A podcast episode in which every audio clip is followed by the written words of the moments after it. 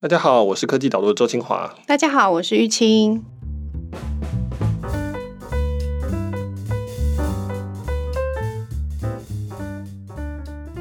玉清，特斯拉是不是在你们家带来你们许多欢乐？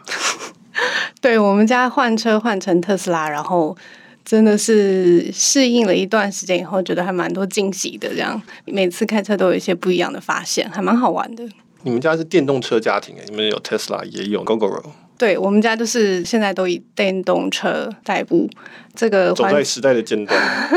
还有环境保护上面自己也稍微再心安一点点这样子。OK，好，我们今天要讨论的重点就是最近股价非常疯狂的特斯拉，以及它曾经克服了多大的困难了。不过我们今天有一个很重要的事情要先跟大家宣布，就是科技导读第一次有赞助商了，耶、yeah!！很开心，今天我们的赞助商是人工智慧领域领先全球的知名厂商 NVIDIA。对，NVIDIA，我们很高兴有这个赞助厂商，因为这是一个全球性知名的公司，然后跟台湾的渊源也很深。那很高兴能够得到他们的赞助。那我们要介绍的这个，其实是他们在十月五号到十月九号要举办的这个全球的这个 GPU 线上开发者大会，叫做 GTC。过去当然这是一个实体的大会，就大家如果是科技业的人，大家都有经验啊，每年可能会去参加一些科技的大型会议，比如 CES 啊、Computex 等等。嗯。那其他领域应该也都有他们自己的会。那今年因为疫情的关系，其实都没办法举办，很可惜。但是 GTC 这一次是办了一个线上的。所以你其实这次可以很轻松的就可以参加到这个非常领先的，主要的专题是在于人工智慧的这个线上大会。这算是人工智慧领域一个蛮重要的技术大会，对不对？然后而且他们这次还蛮特别的，就是说，因为以往的各个区域其实会有自己的 GTC，那他们这次是联合了四大洲的国家，亚太啊、美欧啊都有，那总共有六百场的演讲，所以你这次报名的话，就可以听到智慧人工领域专家的研讨。对，因为我们以前参加会议，你就知道就是要飞嘛，先要飞去美国，然后你要有旅馆，然后你还要能够买到票，那票都是要几万块钱。像那个 GTC 去年在美国其实是六万块钱的票，那有时候你有钱都不一定能进得去，因为你还要必须要是厂商啊、合作伙伴啊，或是你有东西要 present，你才可以进去。那这次都没有，那这次基本上 GTC 它就是全球性的在线上举办，那所以所有人都可以参加。同时，台湾还有另外两场全天的实作课程，就是一整天的那种操作课程，也是可以在他们的网站上面购买。你也可以购买其他地区的线上课程，都可以。这次全部都可以在上面购买。其实这一次它价钱现在是在早鸟优惠的价钱。对，他们在九月二十五号以前有一个早鸟优惠。就我们刚刚提到，就是各个区域的 GTC 的票价，可能譬如说美国场的大概就是几万块这样子。那这一次呢，他们提供大家原价是九十九美金。那目前到九月二十五号以前可以用早鸟优惠报名。对，早鸟优惠是四十九块美金，所以你只要大概一千五百块台币就可以参加到一个全世界四天的线上的一个非常尖端的这个会议。再一次感谢 NVIDIA 这个大家都很欣赏的公司。你自己应该也会去参加吧？对，我一定会听那个大会的演讲，他们的那个黄仁勋的 CEO 的大会演讲，那个通常是非常精彩，会有一个比较。概括性的全球趋势的东西，那这个我一向都很有兴趣的。好，那所以我们有把他们大会的报名网址放我们节目介绍，所以听众有兴趣的话，可以到我们的节目介绍去直接去看看他们大会的简介。好，我们今天要回到是我们今天的正题，对对对，因为就是看特斯拉的这个股价实在太疯狂了。那它是股市宠儿，现在跟苹果两个。对对对，其实去年此时特斯拉还是一个，它还在跟放空的。卖家在对战的这个激烈厮杀的一个状况，但现在已经变成是全球基本上是市值第一的汽车公司，超过 Toyota，超过 Volkswagen 福斯集团。那我就想说，那显然大家对这个题目很有兴趣，我要来写，但是我又不想要写股价跟股市，因为我觉得那东西是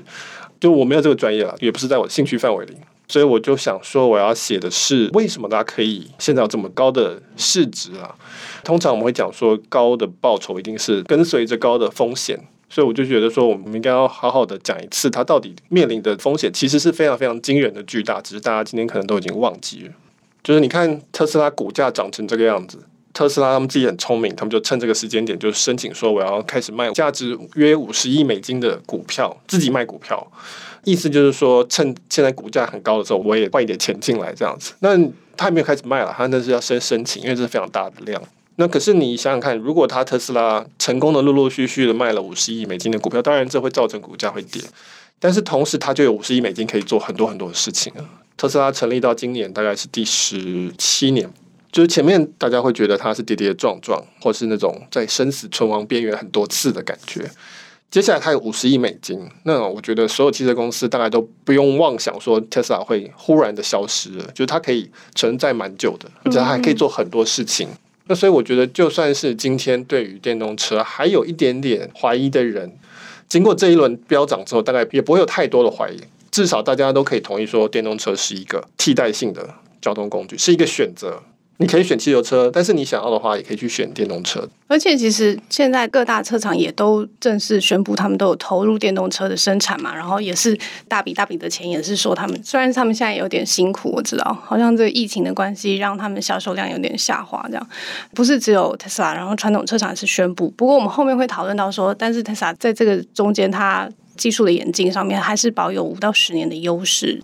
对，我记得去年大概这个时候稍微早一点，我录也是一集讨论 Tesla 的时候，我是跟那个 Bob 陈鹏越，就是那个 UCar 的那个总编创办人，然后他那个时候跟我讲说，他订了一个 Porsche 的 Taycan，就是他们的电动车很轰动。他就说他要换电动车，那当然他们汽车杂志嘛，所以他们当然是对汽车有深厚的了解。他就说他觉得这个东西是特斯拉杀手，所以我本来想说今天录的时候，如果是找他来，我就要问他说你的 Taycan 在哪里？一年了 还没出来是，就是谈到是说汽车集团要整个转过来对做电动车不是那么容易的事情，看起来很容易，就是换成电池就对，但实际上其实有很多美美嘎嘎的东西要去克服，这我们可能会到最后再讲了。今天的重点会比较像是特斯拉如何从艰难的困境中，现在算是站稳脚跟，钱越来越多这个状态。以后可以有一天讲说，传统车厂他们要怎么去面对这样子的一个新的局面。嗯，不过要提到这个，为什么可以面对艰难的状态这样坚持到现在，大概跟他们创办人伊朗马斯克是最有关系的。在早读的传统，现在我们要叫他马斯克，马斯克，对对，我们用中文尊称他，对，他已经有了中文，名字了。对对对。呃，如果是太小的公司或是太小的人，我通常都喜欢直接用英文，这样比较简单。除非你是贾伯斯，那我就叫你贾伯斯；比尔盖茨、贝佐斯这种大咖。那现在特斯拉既然已经把它做到世界第一大，我就决定尊称他为马斯克这样子。可能对一般的大部分的大众来说也比较好，容易沟通啊。大家还是喜欢用中文嘛。对对对对对，如果回到他自己讲述他为什么要做特斯拉的话，应该是从大学的时候，对不对？他就觉得说能源是一个很重要的议题，是一个很奇怪，就是我们人类这样在演化的历程上面，我们在这么短的时间内就把大量的化石燃料燃烧，然后造成了那么多的污染。对，我觉得我们其实，你跟我上过国中、高中的这个自然科学，我们也知道这个事情，就是说地球暖化很多是因为燃烧化石燃料排放温室气体，这些东西我们都学过，而且这个东西在现在的科学界大致上也是一个绝大多数的科学家的共识。现在这个状况是很糟糕的，而且没有转好的迹象，一定要想办法去解决它。但是大部分的人读完这些东西就算了，我们就回到日常生活里面。因为当然有一部分就是说，我们觉得我们也没有办法去改变太多东西，我们可能可以在日常生活里面做一些事情。但是你说汽车产业或是什么石油这个东西，我我们不会觉得说这是在我们能力范围之内能够改变的东西。但是似乎看起来，Elon Musk 不是这样子的，他就觉得说，诶，既然科学说这个东西有问题，那就是有问题，那我们就是应该想办法改变。他就说他一直想要做电动车，或是说再生能源了。他想要改变这件事情，只是说他原本当然没有资源嘛，他算是一个移民。嗯，那所以他本来是跑去史丹佛念，我记得是叫做什么高能物理，就是基本上是跟就很接近我们现在在讨论电池会需要用到的一些知识，他就想要去投入这个方面。只是说他后来好像是去念 PhD 念了两天吧，他就辍学。哦，真的啊？他就 follow 这个科技圈巨头的脚步，就辍学去创业了。哦哦。对，然后他就先创了一家，我记得叫 Zip Two，就是有点像餐厅品鉴网站的东西，然后卖掉，然后再来就创了叫做 X.com。后来他遇到 Peter Thiel，他们的公司都在做类似的事情，都在同一栋楼里。那他们后来就决定要合并，就是现在的 PayPal。那后来卖掉 PayPal，当然也赚了非常多的钱。所以那个时候他才开始，他有钱嘛，那他有知名度，然后他有一些资源，他可以去做，但是他那个时候选择的是去做 SpaceX，所以 SpaceX 其实是更早做太空船。嗯，我觉得你说这个蛮有趣的，因为我去看他的一些访谈，他是说他那个时候，我们刚刚提到这个人类这样大量的燃烧化石燃料，他觉得这是一个奇怪的行为，这样我们怎么会一直还在使用这种化石燃料燃烧的方式呢？所以他就觉得说需要有这种永续的这种能源使用才是解放，这个是他后来想出来的。然后他当时候这样看了一轮以后，他觉得说，哎。电动车应该是最有机会的，因为汽车的发展已经这么久，他认为电动车是很有可能的，所以才像你讲的一样，他就是念书，然后去选了一个可能他认为在电动车发展上面很重要的一个技术的关键，他选了这个领域去研究。他后来还是觉得发现有一点失败这样，然后所以他那时候觉得电动车其实是一个还蛮有机会的部分，就是因为汽车的发展已经非常的久了。对，所以他去研究发现说，如果我们看今天温室气体的这个排放，我们讲碳排放，其实最大宗的两个来源，第一大其实是发电的业啊，就是我们讲火力发电、水力发电、核能发电这些东西。那第二大其实就是交通工具，汽车、飞机、船的这个排放。但是你看发电业，其实它的碳排放也有在改善之中，因为我们有再生能源，因为我们有核能。还有天然气等等，而且它是一个大型、比较有效率的一种发电方式，它的使用能源是比较有效率的。可是你看汽车业，它是一个特别脏的产业，因为它烧的是石油，而且它是一个很没有效率的烧法。因为你的系统越小，基本上它转换能力就越没有效率，会散失掉越多的能量。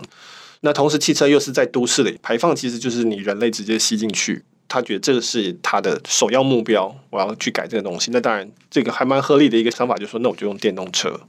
来替代。嗯、那同时，就是你讲这个问题，就是说，汽车产业，你可以说它已经停滞了一百二十年了。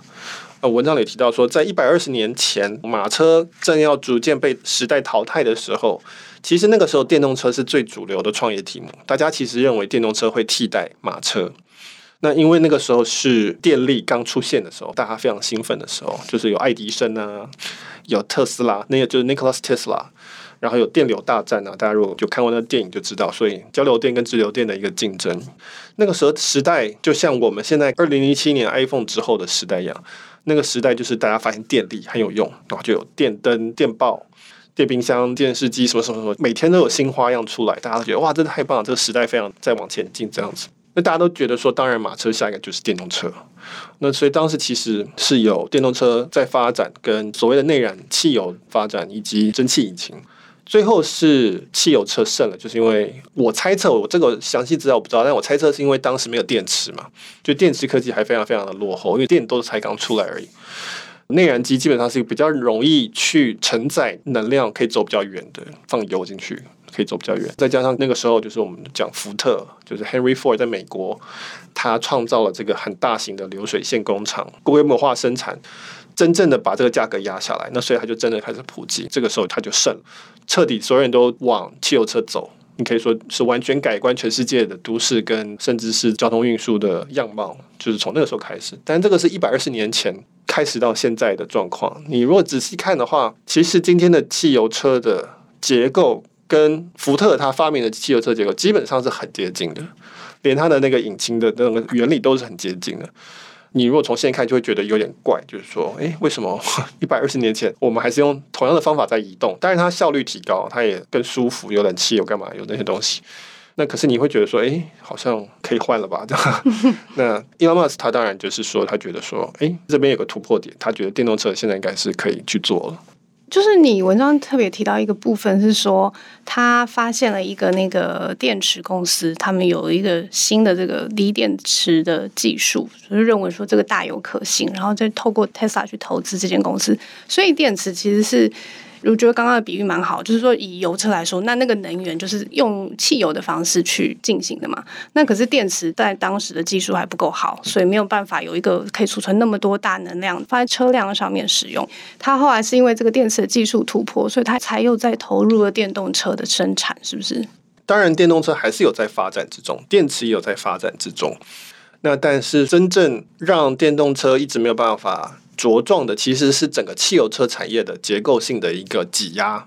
因为大家都是在做汽油车，然后你说还有石油业、中油、台塑，这些都是靠车子在赚钱，所以它有一个基本上有一个结构，你可以说它是无意识的，它就会希望要压制其他的可能性出现嘛。所以其实我们也从小到大也听过说啊，今天有个电动车出来，明天有个电动车，但是你很快就消失，大家就说啊，这一定做不起来，它一定是有问题这样子。但是 Elon Musk 他是一个科学家，他去研究之后，他觉得说，哎，没有啊，这算起来就是可以做到啊，它的能源的那个消耗看起来跟汽油差不多。而且呢，就是那个他碰到的一家公司叫 AC Propulsion 这家小的公司，那他们也是在做电动车。那他那个时候发现说，他们可以用锂离子电池，就是我们的笔电跟手机里的这些电池。这种电池，他发现说，你把很多小的绑在一起，就会变成一个很稳定，而且是足够汽车使用的一个电池。所以在某方面来说，也是要感谢电脑跟手机的发展，很快速的推动了这个电池的前进，在很短的时间之内。所以后来，Elon Musk 就创立了 Tesla，跟这家公司 AC Propulsion 去授权这个技术。后来就是比如说跟 Panasonic 去买，还有其他的技术啊，包括生产的部分的技术。那但是就是成立了 Tesla 这家公司，那在二零零三年的时候。嗯，我觉得这个还蛮有趣的，就是我们一般挑战一个题目的时候，然后就会想说做这个东西有没有机会啊，或是什么的。那我听过他的一个讨论是说，他觉得。基本上这种新的挑战，这种新的技术，所有事情都有可能会失败，就对了，这是不用想的。那但是在这些各种可能性中，成功的几率高不高，是他去评估的，所以他才会说他觉得电动车是有机会的。那是因为他去算了以后，他觉得说，哎，这个失败的几率其实是高一点的，而不是说大家都说哦，这一定失败，这一定失败，然后他就不去做了。对，那我觉得这一点可能也跟环境有关吧，就是说在台湾这种环境。失败是很严重的事情，大家都很重视失败。就你要有一个人失败，大家就一辈子记得你。美国我们就说啊，有创业文化，有这种戏骨的文化，就是大家比较没有这么的看重失败这件事情。可能他的资源也比较多，所以你可以失败好几次没关系。同时，他们也因为有很多人有失败过的经验，后来成功了，所以他们也觉得说这个本身不是一件坏事。嗯，可能结构不同，所以就变成说他们可能会倾向于，反而是说，如果一个人都不敢去尝试的话，反而是风险大的。那在台湾的，不管是文化上也有可能，也有可能是经济结构的关系，我们做的都是所谓效率取向的东西，不是创新取向，所以我们会觉得说毛利很低嘛，所以你失败就很麻烦这样子，它会导致另外一种倾向，就是说我们需要找的是一个可以很谨慎的评估，找到一个非常接近正确值答案的这样子的一个人，对我们的效益是最高的。这有种种原因啊，所以说 Elon Musk 在美国，他在矽谷，这当然也有帮助。所以为什么很多东西至少过去三四年来都是从那边出来的？但是对他来说，他的意思就是说，我算一算，觉得啊，有可能会失败，但是也有可能会成功。那我已经成功两次了，所以我也不怕失败一次。反正大家都知道我，就算失败了，我破产了，我再去弄个新的 idea 也可以。这样，就很多很多的元素让他觉得说，那反正我已经在 做 SpaceX 了，SpaceX 可能也要失败，我再做也不会怎样。所以他就做了这个 Tesla 这样。对，但是他真的很多，就光 Tesla 哈，它其实每一个挑战我觉得都蛮巨大的。嗯、但是就光是 Tesla 这个部分的话，你这边有点出的三个还蛮重要的层面，就是它跟汽车比，为什么就是。差这么多，为什么当时大家一直觉得不可能、不可能的？就包括里程，电动车是不是真的可以当做我交通通勤使用？这样，还有效能，它是不是可以像油车一样有这个马力呀？这个是性能的表现，这样子。然后当然还有一个价格，因为电动车感觉上就是一个非常昂贵的部分。因为它的目标是希望让电动车普及，它是希望让永续的交通的选项是有可能的，所以它当然是希望大家都可以尽量用电动车去代步。那就必须在这三个地方上面，它要达到一定的标准，这样对，所以他是一个人，就像你讲，他是一个人挑战一整个生态。那你这个整个生态，其实可以说它是三位一体。一个就是说，你的车子必须要能够开得够远，至少可以开通勤嘛。因为我们刚刚不是讲一百二十年前的问题，就是没有电池嘛。嗯。那但现在已经有汽车了，所以你如果要能够卖得起来，你起码要跟汽车有差不多的里程，就是 range，必须要电池的这个技术够强，以及你要有充电站。刚刚讲三位一体，就是说，其实汽车业它很大的一个优势，加油站是别人在经营的，而且是全世界都有，所以这两个是互相合作的一个生态。但是电动车没有，那这怎么办？它要解决这个问题。那再来就是，这开起来体验要好，开起来要快，所以你要能够设计出一台让人想要开的车子，你必须要是一个好的一个车厂。那这个是通常大家想到车厂会想到说他在做的是这件事情，就是设计跟开发车子跟组装这样。所以你要这个东西，这个也现在也没有。因为从马达换成电动马达，这是完全不同的设计的一个需求，你要重新来一次。那再来就是，当然就是价钱，就是你要卖赢汽车，你至少价钱要跟汽车差不多，所以你就需要规模。那你不只是需要车子的规模，你还需要电池的规模。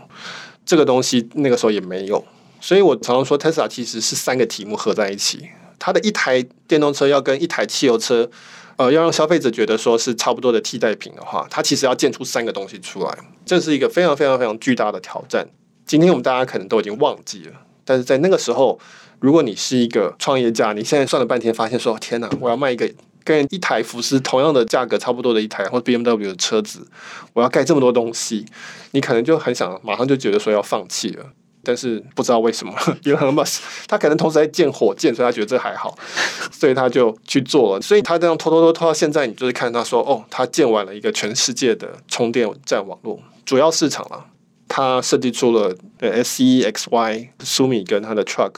他的车厂有了，然后他的充电站网络有了，然后同时他也有盖了 Gigafactory，就是他的电池厂，他不断的盖电池厂，要把这个电池价格压下来。这是三那个很可怕的题目，但是他全部一个人就说：“哦，那我来做，这样就把它做起来了。”你这样讲的意思就是，Tesla 基本上都是自己垂直整合，就是在一般的那个汽车产业里面，因为它是一个生态系嘛，那就会有不同的厂商来负责每一个地方这样。那但是他全部都自己来，充电站自己盖，车子也自己做，而且他还说：“他说我也不能用一般。”过去这个油车使用的零件，因为汽车是几千个零件组合成的，他就说我这每一个东西我都不能用，因为我是电动车，我整个设计是不一样的，所以他就全部都自己重新制造，自己另外一个零件商设计、下单等等的。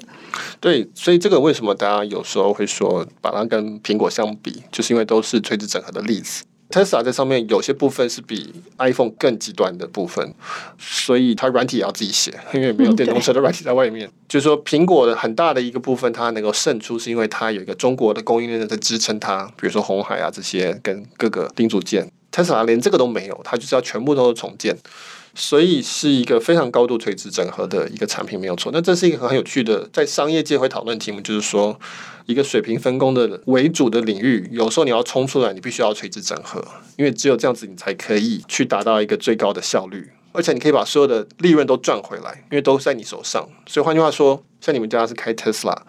其实你充电的时候，你也是要给他钱。那当然你们现在不用钱，我知道，但之后你要付钱是要给他的。那你的维修基本上是特斯拉在赚的，软体更新将来有一些付费要更新或是要升级的时候，钱也是给特斯拉赚。就垂直整合的优点是，它可以从各式各样的方面去把钱赚回来。那水平分工就不是，像我们家加油的时候，钱就是给中油，所以这有优缺点，跟它有它的风险的配置的不同。嗯，就 Tesla 这种，就是它的风险在前面非常非常的高。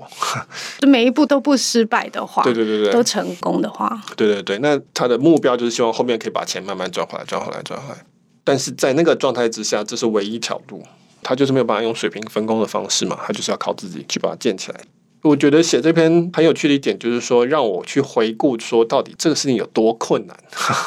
就是可能大家都忘记了，就是说这件事情真的是在那个时候看起来几乎就是不可能的任务。嗯，我作为一个顾客的话，我是完全觉得这种垂直整合部分，我们是很明显可以感受到的，因为。从你购车的时候，然后到后续开车的这一整段，它都跟过去的经验还蛮不一样的。比如说，它都是直营的，所以你去试车的时候，他们也不会很强力的推销，因为他知道你要买，你就是会再跑回来跟他买。他就是你今天就是来试车的这样子。到后面的这个呃，因为他的软体也都自己写的，所以我们也经常在开车的时候就会发现说，哎，这次有哪里有什么不一样的更新，又有什么，他很有动力去做。这件事情是因为我们后续包括充电的时候、维修的时候，都还是要找他。然后他不停的扩建这个充电站，虽然一开始要等很久，或者是要去很远，那但是慢慢的增加，慢慢增加，你就会发现说，哎，他有在进步，他有在改变，就会觉得很还蛮不一样的。现代的垂直整合很重要一点，就是要掌握跟顾客的关系这一面，就是最接近消费者这一面。特斯拉就是要走直营，基本上就所谓都是他们自己卖，他不是通过经销商在卖。这也很像苹果，就是说。很多人买苹果要去苹果店里买，当然很多不是啊。但是你如果是买一个，比如说安卓手机，你大部分都是在一个通讯行里买，或者是在一个手机店里买。对于特斯拉来说，一部分是因为他们喜欢，那另外一部分是因为有时候是因为他们的很多，比如说软体上的东西，他必须要这样做，他不能透过经销商来给你软体更新什么的。嗯哼。然后能源站刚刚前面要讲了，他们要自己建嘛，那所以这一定是一个直接的关系。那就会衍生出一种很不同的使用者体验。我们家不是开特斯拉，所以我就没有办法感受到。但是听你讲的话，就会觉得说，哎，可能就很像手机，你有时候就会更新一下，然后就觉得，哎，好像变好用了，或者你就觉得至少它有在进步，这样 你不会觉得它旧了，嗯，的那么快。你如果是一个透过经销商一次一次卖的话，就会变成现在的这形式，就是一年卖一次。我有二零一七年大改款，二零一八年大改款，然后车子都要稍微变一下，让你觉得说，哎，好像新的比较好，旧的比较不好。它是这种一波一波海浪的这种推法。然后呢，就要多一点新功能，多一点新功能这样子。嗯、那一个以直营，特别是以或者说软体带动的一种产品来讲，它就不是这样，它是从很多小的地方一直跟同一个人拿钱。他也不会很强调说你这东西是要大改款干嘛的，他反正就是同一台车，但是他一直一直在修正，一直在修正，一直在修正这样子。嗯、那这个都是我们将来有一天讨论传统车厂要来反映的时候，他们要将来会面对的困难是这样子。这个是完全不同的模式。我觉得有点差蛮多的，就是如果是过去的这个购车的经验的话，比如说我们买车是经销商好了，或者是我们维修可能是到这个单车厂去维修什么的，他们就是希望跟我们维持好关系，所以他们都会非常的亲切啊，然后这样照顾啊等等的这样。我觉得 Tesla 有一点不一样，就是说反而是 Tesla 跟顾客的关系是近的。嗯，就是比如说透过这个软体的更新，或者是试车的体验等等的，我反而对 Tesla 是比较有印象的，因为比如说每次的这个变化，那都是在车子本身就发生了，他们不需要透过销售人员的亲切的销售人员，或者特别关心客人的销售人员的这种方式来展现他跟你的关心，他是在车子在产品本身上面，然后就让你可以感受这件事情。对，所以觉得以后会很有趣啊，就是说这种它是一个软体导向的一种顾客关系，跟传统那种，因为你是经销商，所以你有透过一层，所以就变成车厂必须要推动经销商去做一些事情。嗯，车厂要去联合说，哎，大家我们今天要做一个什么行销宣传，或是我们要做干嘛？我们要做一个召回之类的，就是他要去请这些经销商做这些事情。那经销商。有时候愿意，有时候不愿意，因为经销商最大的利润当然就是卖车的钱跟维修的钱。那如果不是在这之间，经销商基本上就要想说，那我是不是亏钱？可是对于车厂来说，如果是直营关系，他要的是你以后永远都跟他买车，或者一直跟他更新。那所以他做这事情没有什么太大的负担，就是说他可以马上就算出来说，诶，我可以提高我的留存率，可以提高我的这个将来更新的升级的这种比例。那我做这个事情合理，那我的所有人都会愿意去做，因为这个股价可以再往上升嘛，这样，所以这个是不太一样的商业模式，所以将来也会有导致最后的体验也非常不一样。对，我我们刚刚聊到的是这种，我作为顾客，然后我们感受到这种垂直整合上面体验上面各个不太一样的地方，这样子。那但是就是我们还是回到这个车子本身，回到 Tesla。就是为什么传统车厂好像感觉上发展电动车就有机会了，但是它到底是在哪些部分上面有什么很强大的优势，然后让它现在股价或者是市值，大家对它有这么多的看好，这样觉得它是最有机会的，别人是很难追上的。你如果对照 Tesla 的股价跟比如说 Toyota 或是 Volkswagen 比股价，意思是说市场认为 Tesla 将来会赚很多钱，或者是其他这两家将来会赚很少钱。因为它的市值比人家高很多嘛，我觉得电动车是趋势。那我觉得特斯拉有优势。很多人都觉得说，特斯拉只要做电动车就好了。就像 Bob 那天就讲说，他觉得 Taken 很棒，很期待这样子。嗯、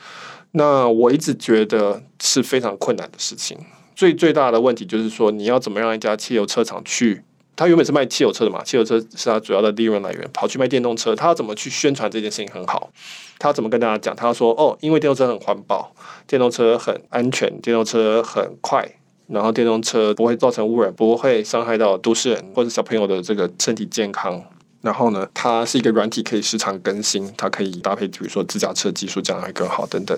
他讲的这每一句话就是在攻击他自己家的汽油车嘛？那他这样怎么卖汽油车嘞？这是一种整个组织的很难调过来的问题，因为等于是自己在打架，以及是你自己在跟自己建好的这整个生态在打架，所以这个是很难走出来的事情。我的预期是说，传统车厂会有很大的变动，或是内部的这些不稳定的地方，反而是传统车厂里面比较小的。或者传统车厂里面更独立的那种，比较有机会转过来嘛，就说，哎，反正没差，我们不怕牺牲我们现在的东西。除此之外，你 Toyota CEO 是 Volkswagen CEO，他有没有办法看着自己的股价先掉下去，然后有一天再涨回来？嗯，就是垂死的这种经验。有时候你是要外部逼你，像贾博士这样回来苹果，才可以把它救起来。但是你要自己亲手把自己先推到这个状况，我觉得是很困难的。所以我其实觉得这个传统车厂的问题，不是说它能不能做，而是。他是不是真的想做？整个公司集体是不是真的想？这个想是不是真的想？我觉得这个值得观察了。那当然，反过来说就是说，除非你觉得气候暖化不是真的，地球的这个问题不存在。的确是有不少人会觉得说啊，本来地球温度就会变化，就是一个正常现象，或者说根本没有气候变迁的这个问题。嗯、当然，也有人说这样子认为的很多人是被能源产业去 lobby 出来的，对，就是去创造出来的这种假新闻就对了，假的科学研究。所以这个东西当然最后还是要科学来决胜负，但只是说目前看起来，或者说可能大家的感受有大概也许慢慢慢慢的，我觉得现在是很清楚，真的是这个样子，就是。每天这样烧这些东西，然后放这些烟出去，你光看着那个烟，你心里就会想说，这好像不太对了，这个迟早会有问题嘛。照 Elon Musk 的讲法，就是说，我们为什么要在化石燃料时代待那么久的时间？如果我们已经知道下一个阶段比较好，而且其实是可以达成的，我们有那个技术、有那个手段、也有钱去做到，那么何必待在这边？只是想说，哎，好像反正好像可以就待在这里。但你明明知道说这些东西有一天一定会用完，不是五十年就是一百年。那你们还要待在这里多久？为什么不能够早一点离开？这个风险很大，好处不多，而且你知道有一天会结束的一个状态，所以他就说：“那我来做这样。”我觉得他那个推论的时候真的蛮特别的，就像你刚刚讲的，我们可能会是说：“哎，我们去研究，然后去看说是不是真的有碳排放升高，然后这个气候变迁的现象等等，那就是必须要去证明嘛什么的。”那但是他的推论的逻辑就是你里面写，就是说。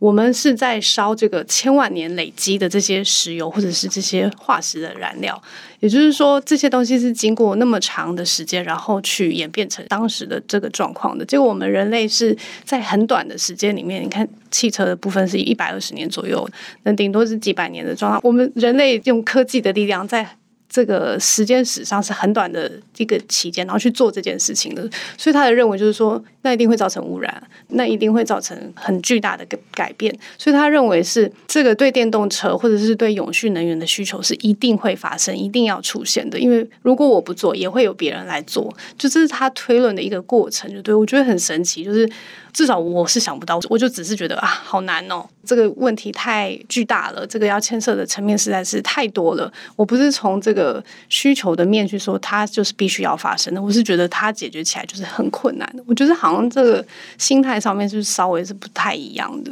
对，所以我们最后大家可以讨论，就是说，我们大家当然很多人就会说啊，伊拉马斯天才。就伊拉马斯的这个部分的话。你看他做 SpaceX，他做 Hyperloop，他做 Boring，就是挖地洞的。Hyperloop 是一个地底下的那种高速的那种类似管道的概念。嗯、还有 Solar City 就是太阳能板。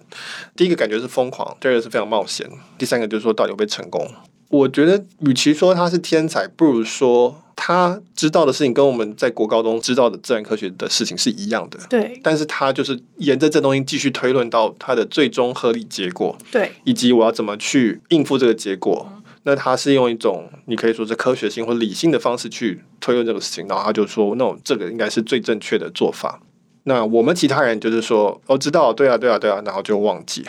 或者说就太难了，不要做，就是不可能这样。就是他推论的时候，他当然也知道会失败啊。他的逻辑是失败就一定要发生的。对对对，那但是我们去找那个成功的几率，是不是有可能是增加的？如果有可能增加的时候，那这个事情可能就是可以尝试看看。这是我这样看一轮下来以后，我觉得哎。诶好像跟我原来一开始我自己看事情很容易就是啊，这一定会失败，这一定会失败，这就不可能，好像不太一样。对，我觉得就是说，我刚提到我们台湾跟美国，我们有一个文化因素是说，哦，可能我们会觉得失败的成本很大。我觉得这东西不可否认啊。对。哦，但是同样在比如说在美国里面，为什么 Elon Musk 会是这样子做，其他人不是这样做？所以我觉得不是他是天才，而是说我们其他人都是笨蛋，或者说我们其他人都有某一种受限于某一种。思考上面的一种束缚，或者某一种习惯吧，就是你会卡在那里，就会觉得说，哎，对对对对对，但是大家都这样做，现在是这个样子，看起来这样是合理的，那因此就这样子吧。他看起来是说没有啊，是是推论起来就是这个样子，那就是这个样子，所以他可以说大家都这样想，我不这样觉得，那就是我不这样觉得。嗯、那所以这当然也有它的代价跟它的困难度是在这里。嗯，那所以。你如何能够坚持你这样子得到的一个结论？你觉得说，或者说你不断的调整那结论，但基本上你你要期待它是一个根据理性跟科学去推论出来的结论，以此去做决策，而且呢有这么多困难，你还是可以想办法去把资源兜进来，把它做起来。我觉得这个是他跟大部分的人不一样的地方，以及可能西谷美国这个状况特别的地方。不是说，我觉得台湾人会讲天才，就是说，哦，这个是他能力神给他的某种超越一般人能力。那我现在会觉得说，不是这样，是真的是我们这些人都太笨了。我们的我们被绑住了，我们有某种东西被绑。对对对，我觉得是他该知道的，我们大部分想要知道也可以知道。嗯，但是在某一个阶段，我们就忽然就结束，就说，哎，那就是还是这样子吧。我觉得是这样。嗯所以这大概是一个结论，就是说，因此他为什么现在赚很多的钱？至少从股票上来讲，我不是在讲说这个股价合不合理，我真的没有去判断这件事情。对，我我完全放弃做这个事情。但是我要说的是，他会赚到不管怎么样看都是很多的钱，是因为他克服了非常非常非常大的一个困难。如果你们听众或是谁打算要去克服一个非常非常大的困难，那你当你克服成功，你也会赚很多的钱。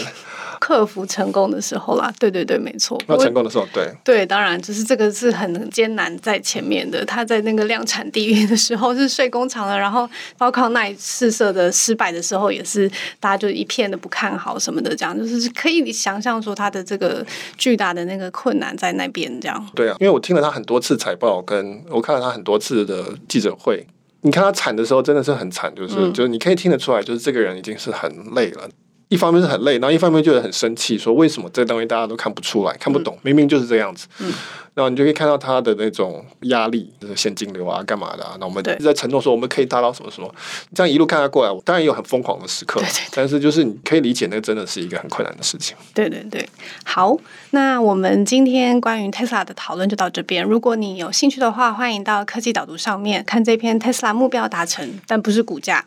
的这一篇文章，因为这是一个 email 限定文章，所以欢迎。如果你还不是我们免费电子报或者我们的会员的话，你也可以留下 email，就可以收看到 Michael 的这篇分析。然后再次提醒大家，NVIDIA 办的这个 GTC 线上开发者大会是一个很棒的活动，我也很希望能够去参加一些会议，但是今年都不行。那但 GTC 就就可以，因为它是线上的，在九月二十五号之前报名有早鸟优惠价四十九块美金。学术单位、跟政府、跟非营利组织是可以免费报名的。那最后就是说，他们还提供一个优惠码，是可以在另外折抵十美金。如果你是需要付钱的四十九块的话，你可以再折抵十美金。那这个优惠码是 NVCHCHOW。那我们都会把这个资讯放在我们的节目介绍里面。对，欢迎大家去收看。好，那我们就到这边，谢谢，拜拜，拜拜。